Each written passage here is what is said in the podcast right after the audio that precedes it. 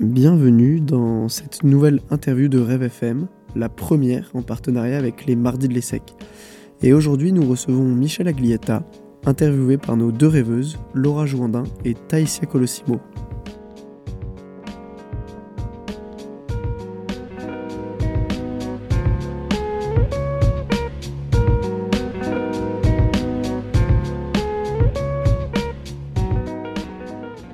Et d'abord, Monsieur Aglietta, est-ce que vous voudriez vous présenter juste pour nos auditeurs, nous rappeler en une ou deux minutes qui vous êtes? Voilà, je suis Michel Aglietta, j'ai été, je suis toujours professeur émérite à l'Université Paris-Nanterre. Je suis conseiller scientifique au CEPI, Centre d'études prospectives et d'information internationale, qui dépend du Premier ministre. Et puis, euh, j'ai été jusqu'à récemment euh, membre du Haut Conseil des finances publiques, euh, lié à la politique européenne et aux problèmes de budgétaire. D'accord, merci. Bon, après, on a quelques questions pour vous sur un ton peut-être plus léger euh, que celui qu'emprunteront les mardis euh, pendant leur conférence. Euh, on va commencer par une première question. Euh, vous êtes membre du Cercle des économistes, euh, qui entre autres donc a organisé en 2016 avec les SEC euh, et sur son campus les rencontres de Singapour. Et euh, ce Cercle des économistes se réunit chaque année à Aix-en-Provence, ce qui provoque en retour euh, le rassemblement de, de contestataires d'économistes antilibéraux et alternatifs, qui ont fondé de leur côté, par provocation, le Cercle des d'économistes. Alors, se leveront, monsieur le professeur, qui déconne le plus? Ah, c'est pas évident à se dire, voyez. j'ai été, été membre du cercle pendant, pendant pas mal de temps au début. Ce cercle a été créé euh, au début des années 2000 et c'était euh, une réflexion interuniversitaire. Donc on, faisait des choses séri- sérieuses, etc. Et puis il y a une dérive qui s'est faite, hein, il faut bien le dire, qui est une dérive, euh, euh, disons, euh, pour la popularité du cercle. hein. Et donc, sans arrêt, il y a eu toujours plus de monde qui avait. Vous avez des entreprises qui sont là, pour- ils n'ont rien à dire. hein. Euh, elles sont, mais comme elles payent, elles sont là, elles prennent le temps, etc. Moi, quand j'ai vu qu'on avait moins de cinq minutes pour euh, un sujet important, euh, comme la démocratie et le capitalisme, tout comme ça, je suis sorti de, de ça j'y vais plus Aix-en-Provence. D'accord. Voilà. Merci. Donc euh, moi été en prépa de filière ECE, donc euh, beaucoup de personnes ici sont, ont dû passer des concours et donc dû parler de vous beaucoup dans leur dissertation. Euh, ah bah, de l'école de la régulation obligatoirement.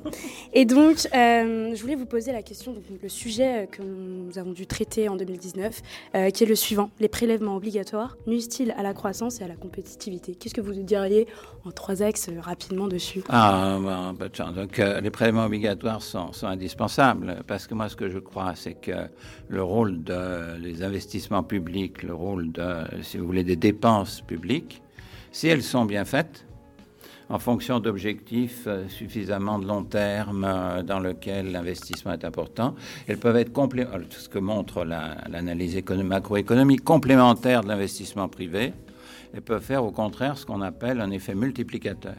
Donc tout dépend de ce qu'on fait avec l'argent public et c'est ça, c'est essentiel. Ben, merci beaucoup. Alors là, on va passer à un format un peu, euh, un peu rapide. Donc en fait, on va vous poser des questions où il y aura deux concepts et vous choisissez celui qui vous paraît le plus euh, pertinent ou intéressant pour vous ou pour, euh, en général, pour l'économie. Donc, Il faut répondre très vite sans trop réfléchir. Alors, monsieur Aglietta, NSAE ou Polytechnique? NSAE au Polytechnique? Ben, moi, j'ai fait les deux, donc euh, je peux pas. Euh, L'NSAE vient après Polytechnique, si vous voulez. C'est comme dans les processus de production. Vous avez les, les processus de base et puis ceux qui viennent après. Donc, euh, Donc le choix est difficile. ben, il ne faut pas faire le choix. Il, il faut dire, vous avez une filière, il faut aller de l'un à l'autre. D'accord. Question suivante, la crise de 29 ou la crise de 2008 La crise de 29 et la crise de 2008 ont, ont des éléments communs, c'est-à-dire c'est une crise financière généralisée qui bloque l'économie. La plus dangereuse, c'est évidemment celle de, de, de 1929-33, hein, pour la raison claire, hein, c'est que les banques centrales n'avaient pas les moyens à cette époque de mener une politique qui permet de, disons, limiter les dégâts. euh, donc le- en parlant des banques centrales, le mode de fonctionnement de la BCE ou de la Fed?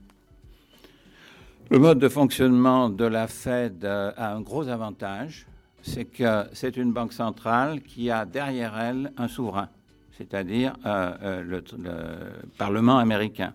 Et par conséquent, ses missions sont bien définies et elle doit rendre des comptes. Et donc, il y a le lien normal qui doit exister entre une banque centrale et euh, un État. le souverain, c'est lui qui est au-dessus et qui doit faire. C'est le problème de la BCA. C'est pour ça qu'on dit que l'euro est une monnaie incomplète. C'est qu'il manque ce rapport avec un souverain et, qui pose tous les problèmes que nous avons en Europe entre les pays qui sont jamais d'accord sur la politique de la BCE. Merci.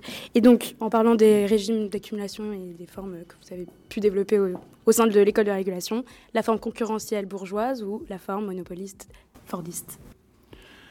Bah, moi, ce qui me plaît le plus, c'est la forme fordiste. D'abord parce que j'y étais vivant, que j'étais jeune à cette époque, mais surtout parce que c'est la première fois que nous avons eu ce qu'on appelle un régime de croissance dans lequel il y avait euh, une suffisante concertation entre salariés et entreprises ce qui permettait de réguler euh, la répartition des revenus. Et en régulant la répartition des revenus, on a pu avoir les fameuses 30 glorieuses. Merci. Euh, merci beaucoup, euh, Monsieur Aglietta, d'avoir consacré ces 5-10 minutes très précieuses à Rêve FM. Un, un, dernier mot avant votre débat. Est-ce que vous l'appréhendez? Vous les avez face à vous? Bah, si vous voulez, je vais tester euh, à qui j'ai affaire, hein, n'est-ce pas? Et, puis, mais enfin, on, avait, on a quand même cadré le sujet. Je veux dire, on ne fait pas un débat sur n'importe quoi. Hein. Non, j'ai l'impression Bon, je vous laisse y aller, il est 20h et, euh, et le débat va commencer.